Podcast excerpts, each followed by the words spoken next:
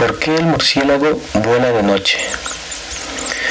Una rata de monte llamada Oyot era gran amiga de Eniong, un murciélago. Les encantaba pasar el tiempo juntos, comían juntos, paseaban juntos, hablaban. Sin embargo, el murciélago escondía un oscuro secreto. Estaba celoso de la rata de monte y buscaba el momento oportuno para causarle un mal. Un buen día, cuando el murciélago cocinaba la comida del día, que siempre era muy buena, la rata de monte le dijo, Señor, ¿cómo es que cuando haces la sopa es tan sabrosa?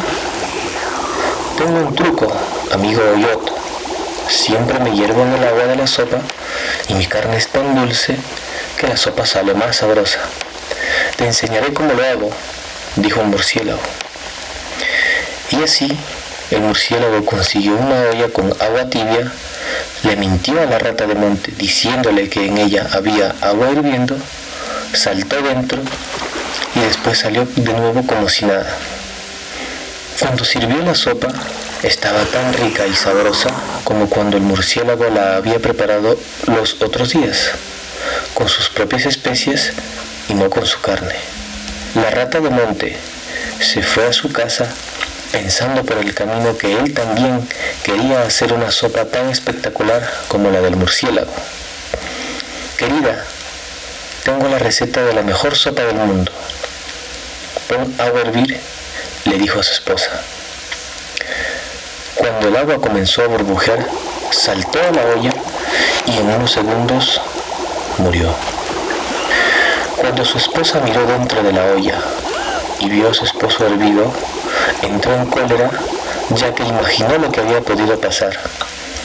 Decidió ir ante el rey para protestar de la maldad del murciélago y sus terribles celos, a causa de los cuales su marido había muerto. El rey no daba crédito al terrible acto del murciélago. Dio órdenes para que fuera hecho prisionero. Todos los animales del reino salieron en busca del malvado murciélago pero como no solo era malvado, sino astuto, y esperaba que hubiera problemas, éste se había ido volando hacia el monte y se había escondido. Durante todo el día la gente trataba de atraparlo y por la noche descansaba.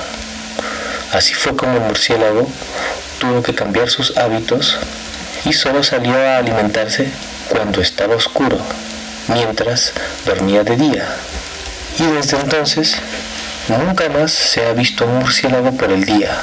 El murciélago malvado y todos los que nacieron después que él salen por la noche para no ser visto por el resto de los animales.